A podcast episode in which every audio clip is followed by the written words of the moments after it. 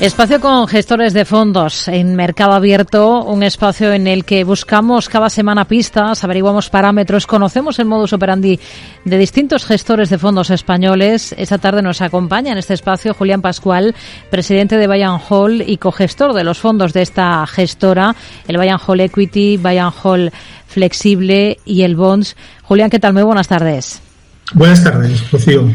Bueno, vamos a centrarnos sobre todo en la parte de renta variable, si le parece. Este año entiendo que con tal arranque de ejercicio para las bolsas que estamos teniendo, eh, los fondos lo están recogiendo, ¿no? ¿Compensa esto el mal sabor de boca del 22? Bueno, las, las bolsas son muy volátiles y, en general cuando caen es un momento para, para comprar.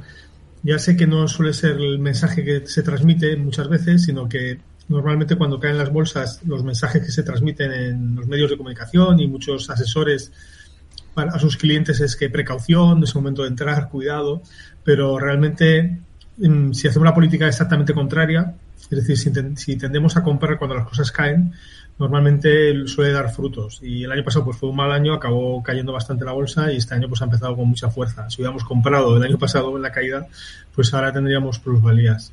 Nuestros fondos, el, por ejemplo, el fondo de, nuestro, fondo de BH Equity, pues en lo que va de año lleva un 16% en positivo. El año pasado fue muy malo. Pero este año, pues efectivamente, habíamos comprado a final de año, pues eh, ahora mismo pues tenemos ya una, plusvalía muy importante. Hmm. El primer mes y medio de este año, por tanto, muy bien. A partir de ahora, ¿qué? ¿Ustedes qué es lo que esperan de los otros diez meses y medio? ¿Esta situación es mantenible o hay un exceso de euforia claro? Eh, ¿Son optimistas? ¿Cuál es la visión que tienen?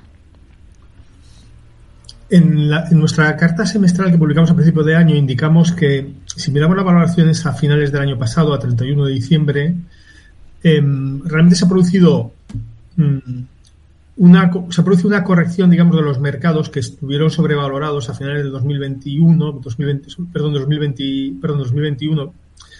Eh, hace más de un año, un poco más de un año, los, los, los, muchas acciones estuvieron sobrevaloradas fundamentalmente acciones de tecnología. Y cuando, y cuando miramos sus, cómo han cotizado los ratios de cotización, sobre todo el ratio clásico que se utiliza, que es el PER, pues vemos que ahora mismo están en el rango medio, digamos, histórico. Por ejemplo, en el caso del Nasdaq, estaría con valoraciones de 31 de diciembre de este año, estaría entre 20 y 25 veces, que es más o menos la media en la que ha cotizado los últimos 10 años. Mientras que a finales de 2021 superó los 30, las 30 a 35 veces. Si miramos este ratio en el caso de las pequeñas empresas, es muchísimo, es muchísimo más llamativo, porque estas han cotizado históricamente entre 15 y 20 veces, y ahora mismo o sea, el año pasado, digamos, eh, a finales del año pasado, el ratio estaría por debajo de las 10 veces, que es una valoración que tenemos que remontarnos a la crisis del 2008, la, gran corrección que se produjo en el 2009, 2008-2009, para ver unas valoraciones semejantes. Entonces, aunque esto es una generalización, pero parece que en el mundo de la tecnología ahora mismo las valoraciones están en, línea con la media eh, histórica, y las valoraciones de las, las, pequeñas empresas están muy, muy por debajo de lo normal, con lo cual cabría en este, en este área, en el área de pequeñas empresas, cabría esperar pues fuertes revalorizaciones, a pesar de la, del comienzo del año que ha sido fuerte, pues todavía tienen mucho potencial.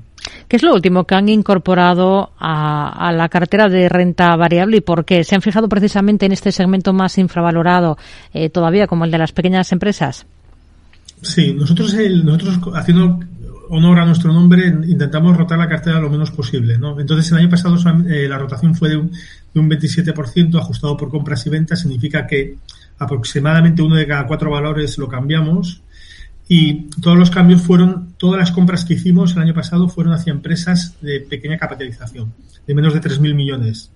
Por ejemplo, para nuestros eh, oyentes españoles, incrementamos la posición en Vidrala o FIA Automotive, que el año, por ejemplo, Automotive el año pasado cayó un 20% cuando los beneficios pues crecieron en torno al 20% y está Pérez por debajo de 10 veces ahora mismo, que es una empresa de alto crecimiento.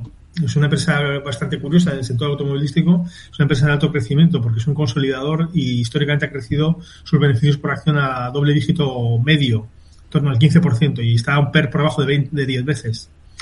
Y, y también incorporamos Fluidra, es una empresa que posiblemente se sobrevaloró en el, 2000, en el 2021, pero el año pasado cayó más de un 60% y es una empresa de, también de alto crecimiento, también es un consolidador en su industria, parecido a CIE. Tiene crecimientos de beneficio por acción muy fuertes y también está en unas valoraciones muy atractivas. Pues eh, hemos efectivamente aumentado la posición en Vidrala y en CIE y hemos comprado Fluidra, por ejemplo.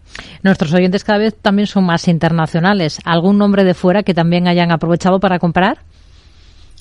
Sí, sí, lo que pasa es que son empresas más, más desconocidas, digamos, hay que dar más explicaciones.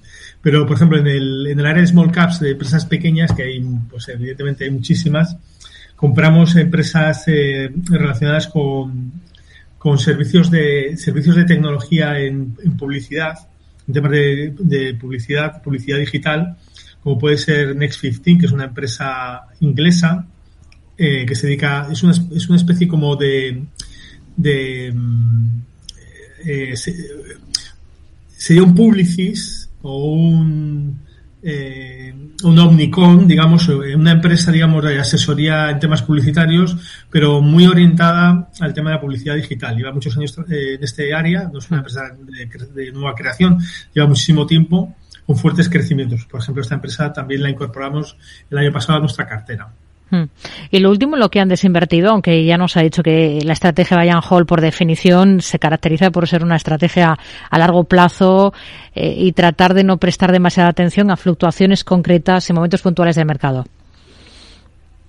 Pues el año pasado, por ejemplo, compramos y vendimos eh, EPAM, es una empresa que, es, eh, es una consultora de temas de Internet, digamos, de informáticos. Es como un, sería una, empresa similar a una Accenture, más pequeña, que hace sobre todo desarrollo de software. Esta empresa, casi todo el personal que tiene está en, en Europa del Este, fundamentalmente en Ucrania, Rusia y, y, y Bielorrusia. Entonces, imagínese cuando, cuando empezó la guerra de Ucrania, dónde fue a parar la acción.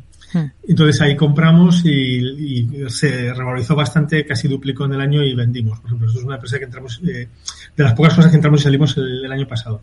Eh, y luego pues vendimos a lo mejor a alguna empresa también em, que, que lo había hecho relativamente bien o que no había caído especialmente, como por ejemplo NVR, que es una promotora americana. Hmm. Porque pensamos que con la subida de tipo de interés podía perjudicarle, digamos, el, futuro, el futuro de la construcción y la valoración no lo había hecho demasiado mal. Entonces, pues decimos cambiar esta empresa, digamos, para comprar empresas más de tipo pequeño mediano, como hemos comentado. Hmm. ¿Cuáles son los criterios que utilizan especialmente para seleccionar esas posiciones en cartera de, de los fondos de Bayern Hall? Los criterios son siempre los mismos. Hay tres, tres vectores. El primero más importante es el negocio, la, calidad del negocio. Hay negocios buenos y negocios malos. Entonces, invertir en negocios malos es, peligroso. Puedes ganar también dinero eh, si compras muy barato un negocio malo, pero tienes probabilidades de perder. Las probabilidades de perder aumentan. Los negocios buenos son negocios que tienen empresas que tienen fuertes barreras de entrada. No necesariamente tienes que tener una empresa de tipo tecnológico, por ejemplo, Vidrala o Veralia, son empresas que tienen grandes barreras de entrada por la estructura del mercado y por la imposibilidad de exportar y de distribuir y por lo mal que viaja el vidrio.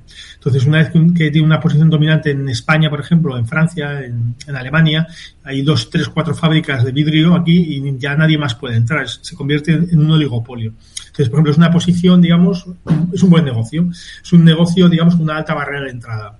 También es un buen negocio Louis Vuitton, por, por las características que tiene el lujo y por la imposibilidad de copiar y de, digamos, se, convierte en un operador único. Nadie puede competir con Louis Vuitton en bolsos hmm. o en cualquier producto de Don Periñón, en champán, digamos, en todos los productos que tiene lujo, pues esa posición de marca tan, tan, tan, tan, tan extraordinaria, pues le hace que sea un buen negocio, ¿no? Malos negocios son negocios en general de sectores relacionados con commodities, por ejemplo. Entonces, por un lado está el tema del negocio, por otro lado está la calidad del management. Esto es casi tan importante o más que el negocio si los gestores son buenos, a largo plazo te van a dar sorpresas positivas. Si los gestores son malos, a largo plazo te van a dar sorpresas negativas. Entonces, el gestor es muy importante también y, y, para analizar al gestor, pues hay que ver si tienen, si tienen un interés económico en la empresa importante, si además de ser gestor es accionista, es un accionista relevante, esto es muy importante. Qué trayectoria ha tenido históricamente, si, se, si está, ha estado preocupado por aumentar el tamaño de la empresa a costa de la rentabilidad o siempre ha actuado mejorando la rentabilidad de la empresa, si es gente austera, normalmente cuando se pagan salarios altos suele ser una mala indicación. Y por último está la valoración. Y estos tres, la valoración es, pues claro, claro, también muy importante, porque si compras una empresa maravillosa como el gestor y compras un precio desorbitado, hmm. difícilmente ganas dinero. Entonces eh, hay que valorar, hay que conjugar, digamos, estas tres, estos tres vectores para seleccionar una empresa. ¿Qué importancia le dan al dividendo de las compañías en las que invierten? Muy poco, muy poca importancia. Yo sé que para muchos inversores, sobre todo inversores minoristas, es importante porque al final tienen un dinero que reciben todos los años, pero no es financieramente no es algo importante. De hecho, yo prefiero que se recompren acciones a que se pague dividendo. Al final es una forma exactamente igual de retribuir al accionista y a largo plazo el impacto financiero es mayor. Si se van recomprando acciones, la, rentabilidad que va a obtener el accionista vía revalorización de la acción va a ser superior de la que, de la que obtendría con un dividendo. Cuando el dividendo sale de la, cuando recibes un dividendo, el dividendo sale de la empresa y ese dinero ya no se vuelve a invertir. En cambio, cuando, cuando la empresa recompra acciones, si la, si, si la empresa está barata, digamos, y el negocio es bueno, pues ese dinero se reinvierte y tienes un efecto de composición del dinero. Entonces, eh, eh, suele ser suele ser mejor.